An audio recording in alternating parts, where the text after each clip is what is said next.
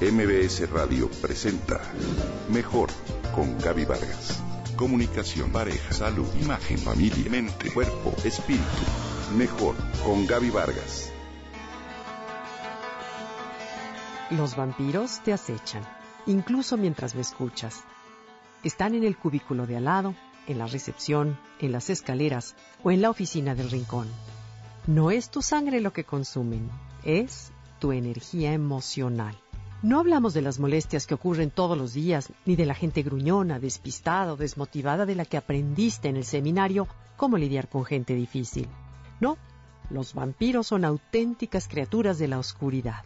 Tienen el poder no solo de irritarte, sino de nublar tu mente con falsas promesas e hipnotizar a todos para que crean que son las mejores personas en el trabajo, cualquiera que éste sea.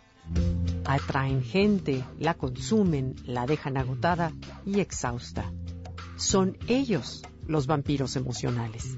Este es nuestro título de este viernes de libros, Vampiros emocionales en el trabajo, del reconocido autor bestseller Albert Bernstein. Albert asegura que el mundo de las organizaciones está lleno de vampiros emocionales, incluso en la cima. Su habilidad para cambiar de forma y chupar energía les permite prosperar en culturas donde lo que se ve es más importante que lo que se es. De hecho, los vampiros emocionales crearon estas culturas. No importa dónde trabajes, no puedes escapar de ellos. Como manejes a los vampiros emocionales en tu organización, tendrá un profundo efecto en el curso de tu carrera y en tu calidad de vida. Un vampiro emocional puede manifestarse de varias maneras y Albert los clasifica de la siguiente forma. Uno, puede ser violento, emocionalmente inestable, el poder los alimenta, cualquier cosa les molesta y buscan errores en cualquier situación.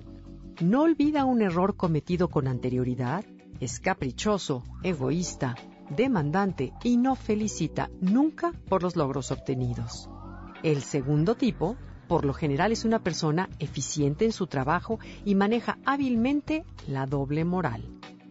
Es, en realidad, poco empática, se siente sola y frustrada, y por ello orienta su atención únicamente hacia afuera, hacia los demás. Se vuelve crítica de absolutamente todo lo que ve, está siempre hablando de su jefe o compañeros en general, criticándoles, inventando situaciones que hacen quedar mal a los demás miembros de su área laboral y mal informando a todos con su jefe. El otro tipo de persona es aquella que no le hace mal a nadie, pero continuamente está hablando de sus enfermedades, de sus hijos, de sus problemas en general, con un tono de eterna queja y de eterno sufrimiento. El último tipo de personas es menos nociva. Por lo menos su estrategia no es tan sistemática, su forma de actuar depende de qué tanta envidia despiertes en él o ella. Por lo general, es ese tipo de compañero que se mantiene en su oficina, siempre hablando grandezas, éxitos familiares o académicos.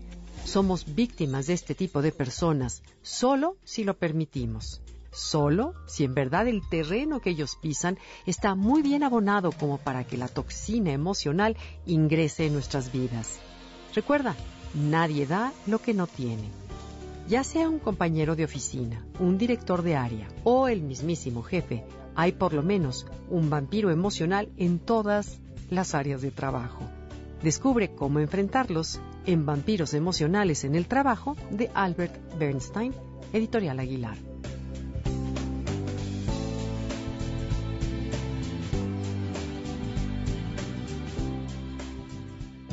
Entra en contacto con Gaby Vargas a través de Twitter, Gaby-Vargas. MBS Radio presentó Mejor con Gaby Vargas.